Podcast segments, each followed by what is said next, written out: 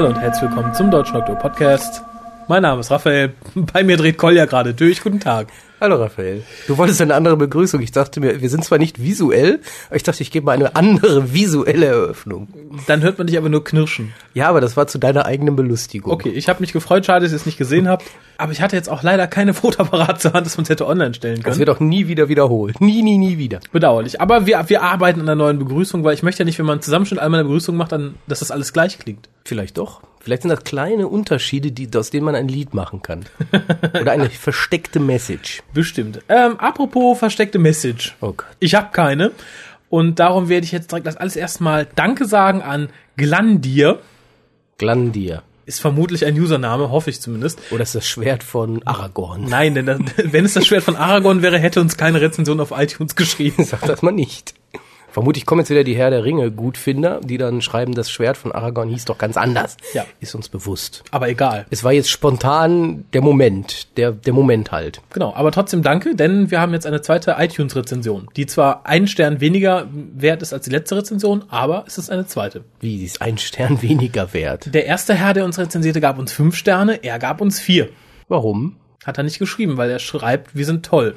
Das wären aber fünf Sterne dann nach meinem Verständnis. Vielleicht kann er es ja noch ändern, wenn er das hört, aber vielleicht möchte er es gar nicht ändern. Nee, vier ist okay. Das zeigt, wir haben noch Potenzial nach oben. Oder Genau. nach unten. Nach unten haben wir, also wenn wir Bodenlos, Potenzial bodenlos nach unten. Es gibt auch noch was anderes, was ich euch, euch und auch dir mitteilen möchte. Du weißt es wahrscheinlich schon. Wahrscheinlich fieberst du ihm auch schon total entgegen. Denn Ende des Monats hat der WhoCast Geburtstag. Er wird zwei. Ja, ich sehe schon, du freust dich genauso wie alle, die das gerade hören. Ja, die Frage ist, ähm, hat daran schon jemand anders gedacht? Haben wir schon Pakete? Haben wir irgendwas? Also ich habe einen Gutschein über ein Haus auf Hawaii bekommen und glaub- setz mich nächsten Monat ab. Ich glaube nicht. Nein, ich glaube auch nicht. Wir haben bisher noch gar nichts bekommen. Es geht mir jetzt aber auch nicht drum, da äh, um Geschenke zu betteln oder um, um Grüße zum Geburtstag. Nein, ich das machst du sonst anderes. immer. Das machst du sonst immer. Das mache ich jetzt. Ich bettle Ach so, jetzt. ja, dann Gibt uns Geschenke. Zwei Jahre. ich bin doch ein so netter. Gerade du. Aber ich möchte was anderes. Und zwar von dir, Nix. von mir Nix. und von allen, die uns zuhören. Nix. Noch weniger. Doch, ich möchte nämlich, dass ihr uns alle eine E-Mail schreibt oder ein MP3 schickt. Ich auch? Ja, und zwar zum Thema, Du warum auch? mag ich Doctor Who? Also wir dürfen das dann in der entsprechenden Sendung so diskutieren. Aber ich möchte, dass unsere Geburtstagssendung mal wieder eine Sendung ist, die sich nicht mit Kritik an einer einzelnen Folge auseinandersetzt, sondern es soll allgemein ein Monument sein. Warum sind wir hier? Warum machen wir das Eine überhaupt? Celebration of the Doctor Who. Genau. Ah, eine Celebration. Was ich nicht möchte, also ihr könnt es natürlich gerne tun, aber das ist dann eher was, wo wir uns, glaube ich, lustig machen. Wenn ich möchte nicht hören, ich mag Doctor Who, weil David Tennant so sexy ist. Ich möchte Doch, das schon. will ich auch. das ist ja eine ehrliche Meinung. Ja, aber es geht mir mehr um so Sachen wie, was mag man am Grundkonzept der Serie? Es geht mir jetzt nicht drum, ich mag kein, ich würde auch nicht sagen, ich mag Doctor Who, weil Romana so eine geile Sau ist. Das hätte ich aber gesagt. Okay, dann muss ich mir jetzt ein neues Argument einfallen Genau. lassen. Also du sitzt nur hier und machst den und Wegen Romana und 2. Warum liest du dann Sachen wie Alien Bodies? Die, das Potenzial, dass Romana dort auftaucht, ist immer gegeben. Ich lese jeden Roman, jede Doctor Who-Folge, es könnte ja Es könnte drin Romana dabei sein. Ja, aber ihr wisst, was wir wollen. Schreibt uns an info.hucast.de. Aber heute sind wir hier, um etwas anderes zu zelebrieren, nämlich Ag- eine Agi. Doktor- In der Folge, Da Unicorn and the Wasp. genau, ich denke, ich muss die Inhaltszusammenfassung machen, weil es schon drei Wochen her ist und du bist alt und kannst dich nicht mehr an den Inhalt erinnern. My brain hurt. Also der Doktor und Donna landen, ja, bei einer Cocktailparty, auf der auch Agatha Christie eingeladen ist. Und es geschieht ein Mord. Und im Folgenden versuchen wir aufzuklären, wer ist der Mörder. Es ist von vornherein klar, dass der Mörder ein gigantisches Insekt sein muss, was bei mir die Stimmung schon ein bisschen gedrückt hat. Aber der Rest ist wirklich umgesetzt wie ein, ja, wie ein Whodunit Mystery, wie es Agatha Christie geschrieben hätte, wenn man ihr Drogen verabreicht hätte. Ja, große Wespe. Das Ganze ist, eine, ja, ist tatsächlich eine Mischung aus, wir befragen die Zeugen und jagen riesige Wespen. Ja, also im Endeffekt ein Agatha Christie Roman verfilmt mit großer Wespe. Das ist ja die Idee, die dahinter Ja, steckt. ja, ja, könnte hinkommen. Ich würde es sehen als eine Mischung aus Murder Mystery und Sex mit Tieren. Aber dazu kommen wir später. Sodomie. Sodomie, genau. Sodomie für Anfänger. ich schmeiß erstmal nee, ein paar das ist schon für Fortgeschrittene. Ja, Wespen ist eindeutig für Fortgeschrittene, würde ich sagen. Aber äh, kommen wir später zu auch noch vor. Aber es ist fruchtbar scheinbar. Scheinbar können sich gigantische Wespen mit Menschen fortpflanzen. Mal gehen wir da später drauf ein. Okay, kommen wir erstmal zu den Daten. Geschrieben hat das Ganze Gareth Roberts. Eigentlich ein guter. Eigentlich ein guter, der uns aber auch letztes Jahr den Shakespeare-Mist beschert hat. Ja, seine Aufgabe ist es ja jetzt, dieses berühmt-berüchtigte ähm, Time Tourism zu machen. Also wir reisen durch die Zeit, um eine bekannte Person zu begegnen. Genau, letztes Mal war es Shakespeare, Oh, eine, eine bekannte, ich müsste sagen, einer bekannten Person. Ich habe wieder, also, Macht nix. ach, Grammatik ist mein Feind heute. Sei dir mal zugestanden. Regie führte Graham Harper Das ist eigentlich auch wieder Garant Doch. inzwischen wieder für gute Dinge. und die fertigen, also die endgültigen Zuschauerzahlen liegen bei 8,41 Millionen. Mag jetzt im Vergleich zu den letzten paar, die wir genannt haben, sehr hoch liegen, aber das waren ja nicht die äh, finalen Ratings, das waren ja die Overnight Ratings. Die finalen liegen dann immer ein bisschen höher, darum hier die beeindruckende Zahl. Wie hat's dir gefallen? Mm, War okay. Hat mich jetzt nicht wirklich begeistert, aber nach dem Klogriff, den die Folge davor nämlich darstellte, The Doctor's Daughter, konnte es erstmal nur aufwärts gehen. Und äh, ich fühlte mich relativ gut unterhalten. Man darf halt nur nicht drüber nachdenken, wie man so häufig in letzter Zeit sagen muss. Dann bricht das Ganze nämlich auseinander. Äh, es hat einen gewissen Unterhaltungseffekt, aber ich weiß nicht, das ist so ein bisschen wie eine, weiß ich nicht, äh, man guckt, das ist so wie, ich gucke mir einen tollen Film an, aber gleichzeitig bohrt einer an meinen Zähnen rum. Ich glaube, das, das ist so das, was es beschreibt für mich. Ähm, ja, für mich gar nicht. Ich habe mich nämlich tatsächlich gut unterhalten gefühlt. Na, du hast dich nur gefühlt. Gefühlt! ja, ja. Hatte aber die ganze Zeit den, den, den sehr fiesen Nachgeschmack, dass das die größte verpasste Chance der neuen Serie ist. Inwiefern? Agatha Christie schleppt ja selber ein Mystery mit ihr rum, nämlich sie ist tatsächlich, wie auch hier beschrieben, für zehn Tage verschwunden und niemand weiß, warum, wieso und was mit ihr passiert ist. Ja, das große, äh, die große Theorie war natürlich, sie reiste mit dem Doktor durch Raum und Zeit. Genau. Was man hier hätte machen können, wäre tatsächlich ein reines Historical, nach langer, langer Zeit mal wieder, aber nein, man musste unbedingt einen außerirdischen Wespenficker mit reinnehmen. Und dadurch wird das wieder ein Pseudo-Historical, wie man so schön auf Neudeutsch sagt. Genau, und gerade bei dieser Folge, weil das Setting hat mir unheimlich viel Spaß gemacht, die Atmosphäre war super, die Schauspieler waren super ausgewählt. Ich möchte hier ganz lobend hervorheben, äh, Fenella Woolgar, die Agatha Christie gespielt hat. Sieht ihr ähnlich, ist eine gute Schauspielerin, wir kennen sie unter anderem aus Jekyll, da hat sie die lesbische Freundin der Detektivin gespielt. Könnte wieder versteckt eine freie Liebe-Agenda sein, die hier... Nee, die äh, freie Lieberagenda war ja die beiden Schwulen. ja, uh, ja, kommen wir später zu. äh, und natürlich äh, Christopher Benjamin, der den Colonel gespielt hat. Den kennen wir nämlich aus Inferno und aus The talents of Wang Chiang shall rip you Genau. in threads. Genau, genau, genau. äh, hat mich gefreut, äh, weil ich finde, das ist so einer der Schauspieler, den, den bringe ich irgendwie mit Historicals in Verbindung. Ja, und vor allen Dingen gute Laune. Er macht gute Laune. Ja, ich habe ihn gesehen und habe mich ne? gefreut. Oh, Ich dachte war auch, ach toll. Ging mir Hat die. Folge für mich gerettet. Und darum fand ich es halt so schade, dass man so eine super aufgebaute Atmosphäre dann durch so einen Alien kaputt machen muss, was in meinen Augen auch noch so schlecht ist. Ich, mir hängen nämlich langsam diese Tier-Aliens zum Hals raus. Die Jodun waren ja noch lustig. Aber jetzt riesige Wespen, die auch wirklich nur Wespen sind. Wir haben ja gleich noch den Leserbrief von Daniel. Er, er erwähnt es, glaube ich, auch. Und es ist tatsächlich so, stell mal vor, du bist so ein Wespen-Alien. Wie lenkst du dein Raumschiff? Wie hängst ein Bild an die Wand? Doof, ne? Ja, du Mhm. siehst mich sprachlos. genau, und, und wie gesagt, das sind Du konfrontierst mich heute mit so merkwürdigen Aufgaben. Ja, es wird auch noch schlimmer, glaube ich. Oh mein Gott. Vor allem, es, es ist ja schon schwierig, hier auf der Erde können wir uns ja schon nicht mit unseren eigenen Tieren paaren. Du, du, du, du, du kehrst immer wieder zu diesem Thema zurück. Du möchtest dich darüber unterhalten. Es ist, Sehe ich ein, das es, richtig? ist, es ist leider ein zentraler Punkt dieser Folge, so traurig das auch ist. Ja, Denn gut. im Endeffekt, was die Geschichte ausmacht, Komm, bring was hinter uns. die Dame hat Sex mit einer Wespe gehabt. Egal wie groß sie ist. Sodomie. Ja. Und dann ist sie auch noch von der Wespe schwanger geworden. Und aber das ist ja alles in Ordnung, weil sie ihn doch so geliebt hat. Ich glaube, das wird selbst das härteste Fangirl so nicht sehen können. Doch, ich glaube schon. Ich befürchte ja. Das ist dieses, ich befürchte, ich resigniere nämlich so langsam, wie du vielleicht merkst. Das ist ja ähm, auch hier wieder, wir benutzen das Wort, es ist wieder diese berühmte Agenda. Ähm, jeder kann ja eh jeden lieben und dann ist es dann auch egal, ob das eine Ding, ein Ding ist oder ob es wirklich ein Mensch ist. Das ist egal.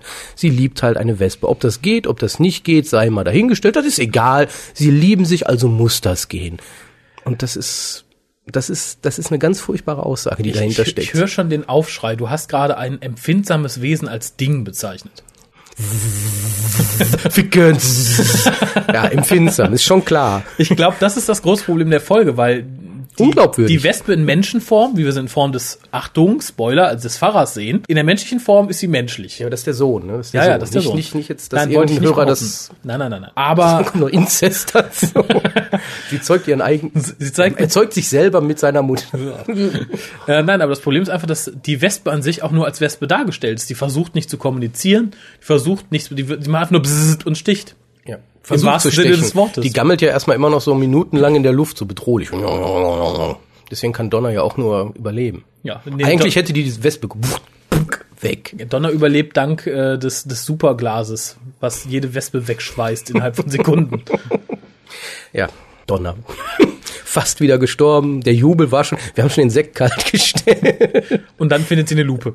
E- Eine neue Fähigkeit für Donner. sie Lupen kann. finden. und sie weiß, was das, wie das geht Genau. mit den Lupen und so und böse gucken. Ja, das sagt ein bisschen was über Donners Kindheit. Sie war vermutlich so eine verwöhnte Göre, die sich abends hingesetzt, äh, abends, abends, die sich nachmittags hingesetzt hat und arme Tiere mit so einem Brennglas gequält hat. Mhm. Das passt auch zu ihr, finde ich. denke ich auch. Ich will dir, guck mal, ich, ich widerspreche dir nirgendwo. Es ist, wir sind, glaube ich, auf einer Wellenlänge. Wart mal ab, bis ich mit, dem, mit der Lobhudelei anfange. Ja, aber ich möchte an dieser Stelle auch, und auch wenn jetzt wieder die, unsere homosexuellen Hörer oder auch die, die sich dafür gerne ins Feuer werfen und sagen, hier, ich bin dafür, ähm, das ist ja genau das, was wir auch schon im Endeffekt immer wieder gesagt haben. Ähm, irgendwo übertreibt's das Doctor Who Produktionsteam. Stichwort Captain Jack, der macht's ja eh mit jedem, auch mit einer Zimmerpflanze. Da war ja dann schon mal der große Aufschrei, wie man denn behaupten könnte, dass man schwul sein mit Zimmerpflanzen ficken vergleichen könnte. Ähm, ja, aber wo ist denn die Grenze? Jetzt eine Frau hat Sex mit einer riesigen Wespe und zeugt damit ein Baby und ich finde, da ist eine Grenze überschritten worden. Und da kann man auch nicht mehr sagen, ja, das ist alles gleichwertig, die lieben sich halt. Nein, irgendwo ist Schluss und das passt nicht. Also Ja. man, natürlich kann man sagen, dieses berühmte Doktor ist ja auch ein Außerirdischer und der und Rose, die sind doch, die sind doch die einzigen. Er ist ja auch ein Außerirdischer. Ja, aber immerhin menschlich. Ja, ich glaube, das ist das Problem. Also ich höre jetzt viele Leute auch schon sagen, ja, die Wespe ist ja ein empfindsames Wesen. Ja, Ist, platt. nein, aber ist mein Hamster auch. Ich bin noch nicht dran gegangen, muss ich ganz ehrlich sagen. Die sehen auch noch nicht besonders traumatisiert aus. Nein, das Problem ist einfach, dass man ver versäumt hat darzustellen, dass diese Wespen halt nicht nur gigantische Wespen sind, sondern empfindsame Wesen, die vielleicht auch reden können, die etwas anderes sind als nur riesige Er, Wespen. er sah halt wie ein Charmeur aus, der der, der Der Wespenmann. Wespenmann. Nicht? Und das reicht doch dann schon. Da muss ja nur gezeigt werden, guck mal, der sieht putzig aus, knackig, die muss sich in ihn verlieben. Das ist wieder dieses berühmte, das müssen wir halt so glauben, das müssen wir hinnehmen. Ja, aber das ist wieder diese Freiliebe-Agenda. Es ist so, ich habe mich in, diese, in dieses Wesen verliebt, als ich noch nicht wusste, dass es eine Wespe war. Dann hat er mir gesagt, er ist eine riesige Wespe, aber das war ja Das war egal. Unsere egal. Liebe war stärker. Nee, ist klar. Und in dem Sinne ist natürlich auch die besagte überhaupt Gay-Agenda, die wieder da war, die, äh, ich weiß nicht mehr, wer war das eigentlich, der da miteinander? Das war, Äh, glaube ich, der Sohn des Hauses. Und irgend so ein Dienstbote, ne? Ja. Okay, sollen sie machen, aber war das handlungsrelevant? Nein. Überhaupt nicht. Das war ja noch nicht mal am Schluss, als diese Agatha Christie-Auflösung da war, wirklich relevant. Das hatte nichts, aber wirklich gar nichts, null mit der Handlung zu tun. Also, was hat es da zu suchen? Weil es wird ja auch noch so demonstrativ gezeigt. So, oh, oh, der hat bestimmt, oh, da muss doch was dahinter sein. Ja, natürlich, bezüglich Agatha Christie, wenn man die an die Romane denkt, jeder hat da eine gewisse komische Vergangenheit oder was auch immer, Mhm. ein Geheimnis, und dann ist das ja auch gut. Und dann soll man da auch das thematisieren. Aber das wurde ja noch nicht mal thematisiert. Dann, warum wurde es dann überhaupt gezeigt? Dann hätte er auch sagen können, er klaut kleine Küken und wirkt die und vergräbt die. Ist genauso ein Geheimnis und dann wird darüber auch nicht geredet. Dann, warum wird's überhaupt gemacht? Ist doch egal dann. Äh, ja, das- Hauptsache, wir zeigen wieder ein schwules Pärchen, wie glücklich es doch ist. So ist das. Gut, ich glaube, Lawrence Miles war es, der schrieb, man muss es dem Chef ja recht machen. Ja, schnell noch was Schwules reinschreiben. Äh, die Szene hat mich aber dann nicht so wirklich gestört, muss ich sagen. Nein, Auch- nur im, nur im Nachhinein, weil dann fragt man sich, was soll das? Ja, nee, noch nicht mal das, weil genauso unsinnig war auch die Bemerkung, dass der Colonel halt nicht im Rollstuhl sitzt, sondern das nur faked. War genauso unsinnig, hat mir halt ein größeres Lächeln bereitet, aber ich denke, genauso werden auch viele gesessen haben und fanden das lustig, dass der Sohn schwul war. Ich meine, damals, ganz kurz, damals zu der Zeit, wenn man das rausgefunden hätte, hätten wir ihn vermutlich äh, Mal wieder. weggesperrt, gefoltert oder sonst was mit ihm getan. Insofern ein bisschen unrealistisch, was mich zum nächsten Punkt führt, es sei denn, du möchtest noch etwas Ja, ich will das sagen. nur hinzufügen, weil es, es ging ja am Schluss um diese berühmte Agatha Christie-Auflösung, wo der Detektiv alle in einen Raum holt und mit den Bösartigkeiten des eigenen Charakters konfrontiert, nur um zu sagen, äh, und am Schluss, du warst es. Ja. So, was dann der Leser gar nicht mehr nachvollziehen kann. So, und da wurde ja das mit dem Colonel thematisiert und das mit dem Sohnemann wurde nicht thematisiert. Also warum wurde es überhaupt gemacht? Da hätte man lieber den Colonel zeigen sollen, wie er durch die Gegend rennt. Das hätte dann mehr Sinn gemacht, weil dann siehst, bist du nämlich als Zuschauer so, ah, ha, ha, ha. Ja, aber auch beim Colonel hat man gezeigt, der guckt sich kleine Pornobildchen an. Das wurde ja auch nicht mehr thematisiert. Nee, das wurde auch nicht thematisiert. Das, das ist das, was mich ärgert. Da wurden dann, dann hätte man das auch wirklich knallhart durchziehen müssen und sagen, okay, du bist schwul, du bist das, du bist das, du bist das. Aber das ist alles egal. Weil da sitzt die Wespenfickerin. so, und dann haben wir auch dieses, äh, die, die, die Parallele zu Agatha Christie's Roman dann komplett Die durchgezogen. Äh, die Auflösung. Ja, schon klar. Aber wir haben einen ganz großen Fehler bisher noch nicht erwähnt, wo wir beim Thema unrealistisch sind. Nein, ich habe ja noch ein paar Punkte. Ja, ja, einen, aber der fiel mir direkt ganz übel ins Auge, weil ich mich halt vorher ein bisschen über die Historie von Mrs. Christie informiert hatte. Zu welcher Jahreszeit spielt diese Folge? Cocktailparty, Sonne, Frühling vielleicht? Frühling, Frühling, Sommer? Mhm. Frühling. Agatha Christie verschwand im Dezember. Da ist es kalt, da macht man normal keine Cocktailpartys. Hat mich geärgert, ich wollte es, ich wusste nicht, worauf ich es zurückführen sollte. Ich dachte, ha, vielleicht schlampig recherchiert, hm, man weiß es nicht. Aber dann habe ich den Audiokommentar gehört. Oder das Confidential. Ich habe beides getan. Ich weiß nicht mehr genau, wo es herkommt. Und da sagt doch tatsächlich jemand, wir hatten schon eine Schneefolge mit dem Ut-Planeten. Wir wollten nicht nochmal eine Schneefolge und darum haben wir das einfach in den Sommer verlegt. Ja, die machen sich halt echt getan. Was ist das denn bitte für eine Art, so eine Geschichte zu schreiben? Oh, wir haben ein Historical. Toll, wir haben ja ein Mystery. Ja, aber das Wetter passt uns nicht. Verlegt das mal. Die Menschen sind nicht schön genug, wenn sie dicke Parkas tragen. Das wäre ja so ein bisschen, als wenn ich sage, ich drehe jetzt einen Film über den Mauerfall, aber ich möchte Raumschiffe da drin haben. Darum fällt die Mauer erst im Jahre 2189. Ja, weil wir hatten ja schließlich schon so zu der Zeit Ja. einen Film und jetzt müssen wir einen anderen machen. Ja, ist halt, die interessieren sich ja nicht für historische Begebenheiten. Die nehmen das nur als Backdrop, wie man so schön sagt. Das hatten wir bei Shakespeare gehabt, das haben wir eigentlich bei allen sogenannten Historicals der neuen Serie. Eigentlich geht es da gar nicht um die Zeit. Das wird nur benutzt, damit sich die Leute witzig anziehen können. Ja, ja, Das ja, hätte ein ja. zweites Black Orchid werden können. Was ist es Ja, geworden? definitiv. Waterloo. Nein, äh, wie gesagt, die Atmosphäre fand ich toll und darum finde ich so traurig, dass man da halt sich nicht intelligent genug verhalten hat und sagen, wir machen ein reines Historical draus. Ich denke mal, da, das wird viele vielleicht auch langweilen. Wenn kein Alien vorkommt, dann haben die Kinder nichts, worüber sie sich enthalten können am nächsten Tag. Ich glaube eher, das ist, ich glaube, die Kinder hätten damit gar kein Problem. Ich glaube, das ist eher Russell T. Davis und sein Team, die damit wieder ein Problem hätten, weil die brauchen das. Die denken, sie brauchen das Alien of the Week Monster Ding. Das ist ja eben das, die, die sind in dieser, dieser Meinung, denke ich, inzwischen fest verankert. Ich brauche das. Sonst bin ich nicht mehr, ich muss, die Leute müssen darüber reden und also brauche ich eine riesige Wespe. Boah, ist das nicht toll? Die Leute reden über die riesige Wespe. Boah, der Hammer. Die haben wieder über die riesige Wespe gesprochen. Ich, ich bin über die Straße gegangen, da sagten fünf Leute Bzzz. Das war die riesige, genau wie, boah, Partners in Crime war zwar total scheiße, aber wir haben Rose. War das nicht toll? Die Leute haben über Rose geredet. Das ist so dieses, die brauchen diese, diese, bah, diese Boah-Momente brauchen die einfach. Und ich glaube, da sind die völlig daneben. Weil Dr. Who braucht nicht die Boah-Elemente, die Ja. brauchen die, boah, was ne Folge. Ja, ich glaube, der. Folge hätte Understatement sehr gut getan, wenn man Ja. da sich ein bisschen zurückgenommen hätte. Ja, ich, ich glaube, der Doktor war auch relativ erträglich, wenn ich mich so recht entsinne. Ne? Ich fand den Doktor relativ gut, mit einer großen Ausnahme. Aber ich denke, die ist überall auf Ablehnung. ja, ja, die ja, Entgiftungsszene. Ja. Die Entgiftungsszene, das war ganz schlimm. Das war das schlimmste Slapstick und das fanden, glaube ich, noch nicht mal Kinder witzig. Es erinnerte mich ein bisschen an die äh, Ich werde radioaktive Vergiftung los Szene, indem ich sie in meinen Schuh schüttel. Ja, wobei das hatte noch einen gewissen neuen, witzigen Aspekt gehabt. So was hat es noch nie gegeben, fand man zwar danach peinlich, aber man musste es sich ja nicht noch ein zweites Mal angucken. Ja, und diesmal war es dasselbe, nur dass der Doktor sich Dinge in den Mund steckt. Ja, Und irgendwie noch irrer, ja, nicht ja außerdem, irrer, man braucht, man braucht ja auch eine Entschuldigung dafür, dass Donna, der neue Companion, den Doktor küsst. Ja, einmal muss jeder Companion den Doktor küssen. Ich fand das sowieso schwachsinnig. Ich brauche einen großen Schock, also küsst sie ihn. Da würde ich doch nie drauf kommen. Oh ja, äh, du, wenn du mir jetzt sagen willst, ich brauche einen Schock, ich brauche einen Schock, da würde ich dich doch nicht küssen. Da würde Verdammt. Ich, da würde ich irgendwie einen Hammer nehmen und sagen, guck mal, bong. Jetzt plane ich das schon seit, seit ich die Folge gesehen habe und dachte so, sagst du, Kolja, er soll mich mal schocken. Ja, ich dachte, das wolltest du machen, wenn irgendwie eine äh, weibliche Gastkommentatorin kommt. Oh, das ist eine gute Idee. Aber jetzt haben wir uns Einfach plötzlich mittendrin, die hat gerade diesen Moment nicht zugehört. Genau, schock mich. Und dann, und dann die Lippen spitzen. Buh. Äh, nee, das, das, das war total dumm. Donner hat mich genervt in der Folge, war eigentlich überflüssig. Das war wieder nur dieses, dann, so als Agatha Christie äh, Gegenpol, damit die auch jemand zum Ansprechen hat. Die sonst hätte auch mit einer Wand sprechen können. Ja, ich glaube, das war einfach so, der Doktor und Agatha Christie haben gut zusammen funktioniert. Die haben sich gut ergänzt. Donner war so ein bisschen das, das fünfte Rad am Wagen. Ja, und das sah man ja auch in der Schlussszene, wo die im Endeffekt immer nur so, und deswegen war er das, und deswegen war er das, und deswegen war er das. Überflüssig. dachte, ja. Völlig, völliger Quatsch. Genauso, was lustig war, einmal war dieses Copyright-Gedöns, was dann aber fünf oder sechs Mal kam. Nee, Ja. kein, kein, keine Freude. Nee, mach keinen, das ist, äh, nee. das, das, nee. Das ist wieder dieses, wir verändern die Historie, indem wir mal alle Ideen schnell geben. Oh ja, das ist ja so wie Mord im Ohrring. Oh, das hört sich gut an, das mache ich. Und boah, Ich will darüber gar nicht mehr reden. Worüber ich noch reden will, ist der Titel an sich, ist natürlich im Stile eines Agatha Christie Romans.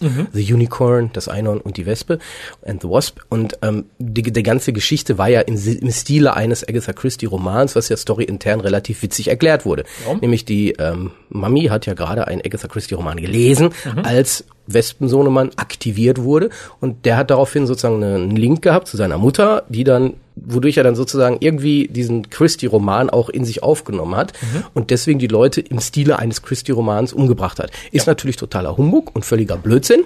Aber lustig Aber erklärt. lustig, lustig erklärt und macht irgendwo Sinn und hat dann auch eher so das Niveau eines Agatha Christie Romans.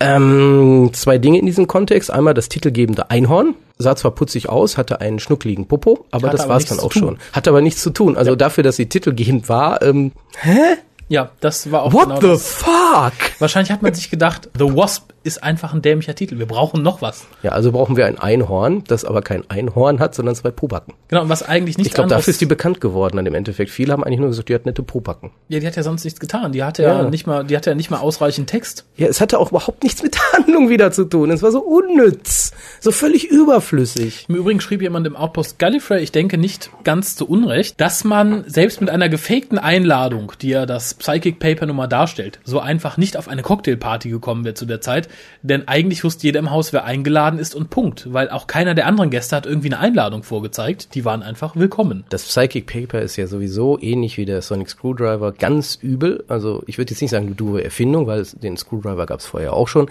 wurde aber noch nie so bescheuert eingesetzt wie in der neuen Serie. Und das Psychic Paper gehört rückwirkend aus der Serie entfernt. Das ist eine der übelsten Erfindungen. überhaupt. In der alten Serie, der Doktor ist einfach auf die Party gegangen. Der hat sich Der reingeredet. gehörte einfach dazu. Der, war so, der guckte einfach so, das ist meine Party und Mhm. dann war das Thema gegessen. Das wird auch nie, wo hat auch nie einer der Zuschauer, oh, das begreife ich nicht, wie hat der Doktor das geschafft? Das hat er geschafft, weil er der Doktor ist. Genau, der brauchte kein Papier. Der braucht kein Papier und jetzt hat er Psychic Paper. ja, was man übrigens ähnlich, ähnlich eines Handys benutzen kann, wie man in der nächsten Folge sieht, Hier. indem man ihm einfach psychisch was draufschreibt. Das kann aber nur seine Frau. Und das Face of Bo. Vielleicht haben wir jetzt den großen Link für Staffel 5 entdeckt. Nein. River Song aus den nächsten beiden Folgen ist das Face of Bo in Vereinigung mit Captain Jack. Und wie ist sie aus dem, ja, aber nächste, nächste. Oh, das ist ein Teaser. Ja, Teaser für Wer weiß, Woche. wer weiß, wer ich weiß. habe aber noch was zum Thema Agenden. Äh, ja gut, mach, weil dann mache ich noch was zum Thema Christian, dann bin ich auch durch. Okay, ähm, wir wissen ja, RTD ist kein christlicher Mensch. Ach was? das wäre mir jetzt noch nicht Je- aufgefallen. jetzt nicht nur, weil er es mit Männern treibt, sondern generell. Das habe ich jetzt nicht gesagt und hätte ich auch nie behauptet. Nein, und äh, jeder, der mich kennt, weiß, wie es gemeint ist. Aber davon mal ab. Wir sagten ja vorhin, man muss, man muss dem Chef einen Gefallen tun.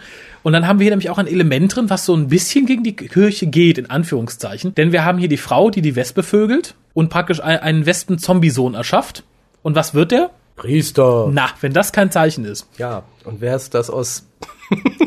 wäre das ein Crossover mit Daleks in Manhattan, dann wäre er ein Schweinepriester. ja, nicht? Ich wäre dafür, du wirfst jetzt fünf Euro in die billige Wortspielkasse. Aber es hat dich amüsiert. Das hat, mich, amüsiert, das hat mir viel Freude bereitet. Und ich bin froh, dass wir es als Tondokument gespeichert haben. Der Schweinepriester war. The Daleks in the Return The, of the U Schweine. the Unicorn and the Pig. Jetzt denk das mal weiter, das wäre ein Schweinealien gewesen. Ich liebte ihn trotzdem. The Unicorn and the Pig. Das werde ich jetzt offiziell als, als Titel für diesen Podcast wählen. Ja, the schön. Unicorn and the Ich Pig. bin doch gerne Ideengeber. Äh, mein ganz kurz am Rande noch für die Leute, die David Tennant verehren. Das sind ja nicht so wenige. Aber eben eindeutig zu viele. Der Herr, der ihn in die Welt gesetzt hat, war in einer Szene zu sehen, nämlich David Tennants Papi hat einen der Butler gespielt, die ohne Text durch die Szenerie huschten am Anfang. Da soll sich so ein Mann mal ein Beispiel dran nehmen. Halt doch einfach mal die Fresse. Wie man auch bei der folgenden Doppel-Episode sehen wird. ja, ich hätte da eigentlich nur noch, äh, was mich genervt hat, ähm, Russell T. Davis Anti-Bücher-Agenda.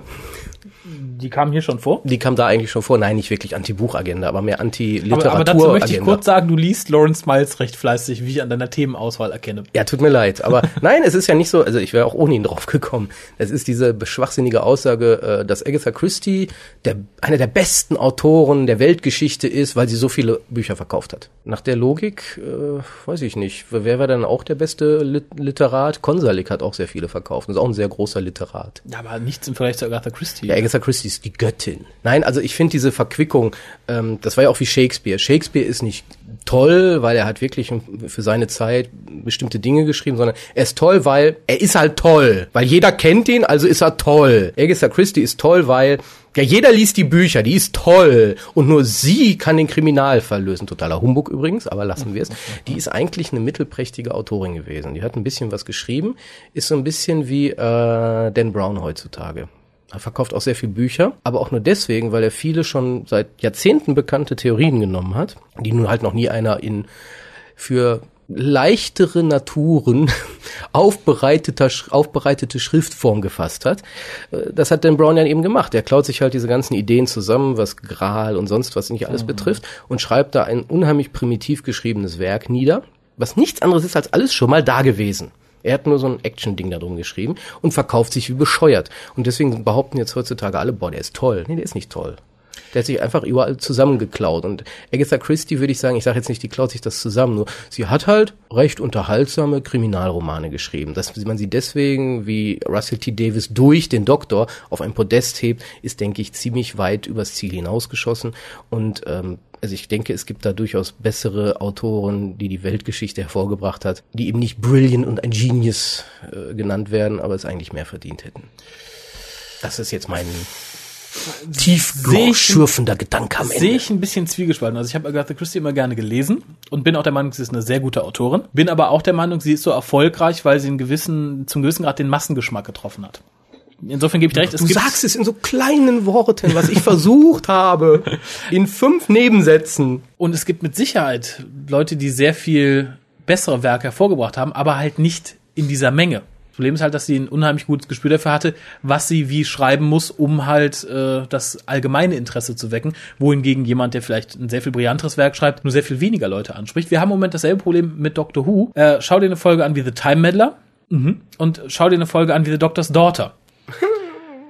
Da könnte man jetzt sagen, oh, The Doctor's Daughter wurde von viel mehr Leuten gelobt und hochgelobt als The Time Meddler. Also müsste ja, weil es halt den, den, den 0815 Massengeschmack ja, ja, eher trifft als so Sachen wie der Time Meddler. Und ich denke, so was ähnliches wie bei Agatha Christie auch, wobei ich ihr jetzt nicht so Schluderwerk vorwerfen möchte, wie äh, das ein Doctor's Daughter Also der, der Bud Light-Effekt das ist ähm, im Endeffekt hat Budweiser versucht, ein Bier zu kreieren, das amerikanische Budweiser, nicht das tschechische ist das, mhm, glaube ich. Ne? Die haben versucht, ein Bier zu kreieren, was möglichst vielen Leuten geschmeckt, geschmeckt, boah, äh, weißt du, geschmeckt hat tun, weißt du? Yes. Äh, heute spielt Türkei gegen Schweiz, weißt du das? Ja, die kriegen den Arsch voll. Die kriegen so den Arsch voll. Wer ist die? Ah, die Türken, Türken richtig, ich vergaß. Jetzt sind wir auf der Abschussliste. ich denke auch. ähm, nein, ähm, was wollte ich eigentlich sagen? Genau. Ähm, die haben halt versucht, ein Bier zu brauen, was möglichst vielen Menschen schmeckt. Mhm. Das haben sie dann auch geschafft. Mhm. Bud Light ist das Bier, was so ziemlich jedem Amerikaner schmeckt. Wir haben es natürlich geschafft, indem sie es auf ein so, solches Niveau runtergezogen haben, dass es möglichst allen schmeckt. Und das schaffst du nur, indem du eben nicht markant bist, indem du nicht bitter bist, indem du nicht zu seicht bist. Du musst so ein Labberding sein, was jedem schmeckt. Ja.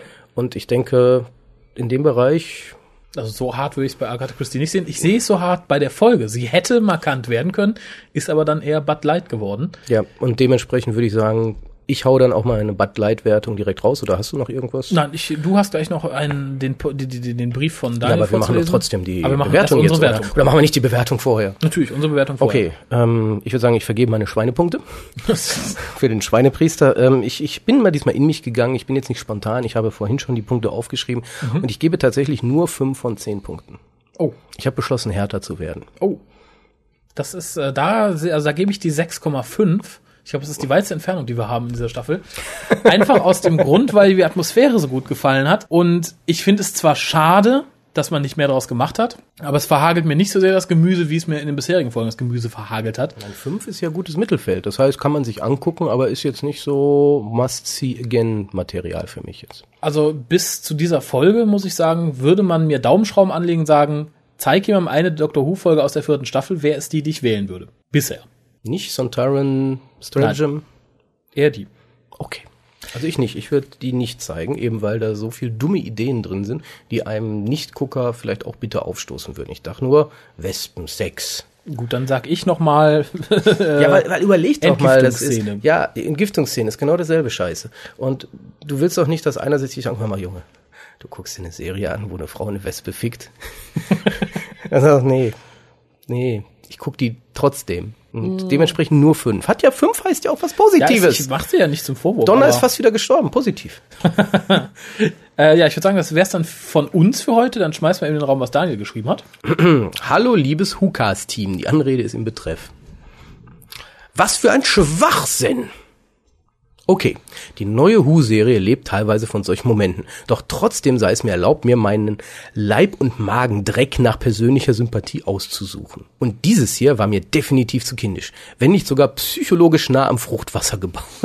Und da sagt man, wir sind scheiße drauf.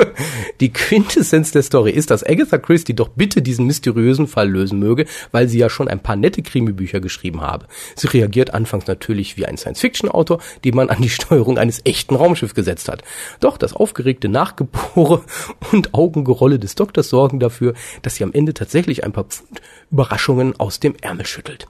Denn jeder der Anwesenden hatte tatsächlich ein Geheimnis. Jedoch waren diese Enthüllungen so wenig nachzuvollziehen, wie meine Blutgruppe auf meine, auf meine Lieblingsfilme hinzuweisen vermag. Nämlich gar nicht.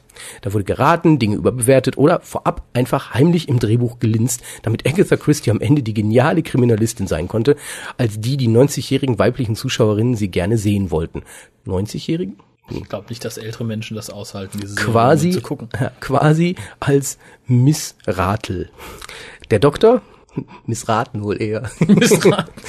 Der Doktor, der nicht völlig überflüssig sein sollte, setzte am Ende noch einen drauf und enthüllte, wer der Anwesende im Esszimmer in Wirklichkeit die zwei Meter große Monsterwespe ist. Wieder einer dieser Sätze, von denen ich nie gedacht hätte, dass ich sie mal schreiben würde. Alles in allem war das selbst für Hu-Verhältnisse großer Quatsch und höchstens eine lahme Parodie auf Krimi-Parodien. Und wieso war das Alien ausgerechnet eine Wespe? Ja, warum kein Schwein, sage ich da nur. Können Riesenwespen Raumschiffe steuern? Einen Hammer halten? Ja, überhaupt eine Sprudelflasche aufdrehen? War bei den U das Hirn bar auf die Kralle schon grenzwertig? So muss man hier bei allem Trash-Verständnis doch mal langsam einen Schlussstrich ziehen. Aber wirklich nur einen Strich. Keine Kokainlinie, wie ich es hier dem Autoren unterstellen möchte. Dürfen wir das sagen? Das dürfen wir sagen, aber ich glaube, Gareth Roberts Herz würde es schon nicht mehr mitmachen, wenn er härtere Drogen nimmt.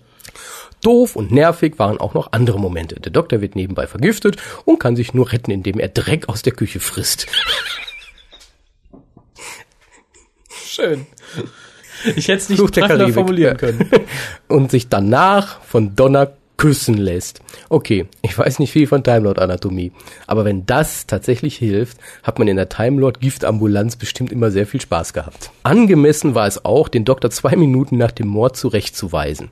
Der Tod eines Menschen mag humoristisch durchaus ein gewisses Potenzial entfalten, sofern eine Dampfwalze oder ein herabfallendes Klavier involviert sind, sich jedoch gleich nach der Tat infantil über die Gelegenheiten zum Luppenschwingen zu freuen, wirft kein gutes Licht auf den Doc. Mhm. Fazit, alberner Monsterschwachsinn in einer Vergangenheitsstory. Bis auf Pompeii hat mir das bei Doctor Who noch nie geschmeckt und wird es bei dieser Qualität wohl auch nicht mehr. Was kommt als nächstes? Gigantische Marienkäfer im Wohnzimmer von Karl May.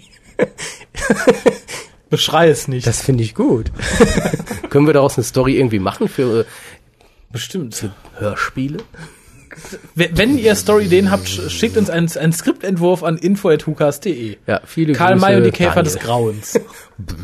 Da kommt ein Marienkäfer. Dann aber doch lieber Maikäfer, oder? Ist doch Karl May. So, nochmal 5 Euro in die Wortspielkasse. Ach ja. Ab, übrigens, apropos hier, ne? Die Folge davor, man erinnere sich, Doktor Tochter dort, direkt. Der hat ja noch weniger gelitten in dieser Episode darunter als in der Folge nach Edrics Tod. Stimmt. Also ein bisschen Konstanz wäre da, aber das geht halt nicht, weil es war ja kein Bezug wirklich, das war alles scheiße. Das haben wir ja letzte Woche schon gesagt. Und ähm, wäre man konsequent, hätte man den Doktor eine halbe Folge lang weinen lassen. Ja, oder zumindest ein bisschen betrübt gucken am Nö, Anfang. aber er hat ja schon wieder Spaß und das war ihm alles scheißegal. Da ist halt der jugendliche, hippige Doktor. Der interessiert sich für sowas nicht. Der hakt sowas ganz schnell ab. Genau. Mit anderen Worten, Dr. Arsch. Ja, aber um jetzt mal das zu sagen, was bestimmt einige Leute sagen werden, vielleicht hat er schon Monate im Tadeskeller verbracht, um zu leiden. Ja, und Donner hat ihn tot massiert. Ja, das sind schöne Schlussworte, würde ich sagen. Wir hören uns diese Woche direkt noch einmal mit der Besprechung der Doppelfolge von vom Moffmeister. Ja. Und ansonsten, wie gesagt, schreibt uns an info.hukas.de, warum mögt ihr Dr. Who? Das wird nämlich unsere Sondersendung zu unserem zweiten Geburtstag. Dann sollten Ende sich aber Juni. beeilen, ne? Ist ja nicht mehr lang, Ende Juni. Ja, 20 Tage noch. Ja, in diesem Sinne, bis die Tage Bis bald. in alter Frische. Tschö.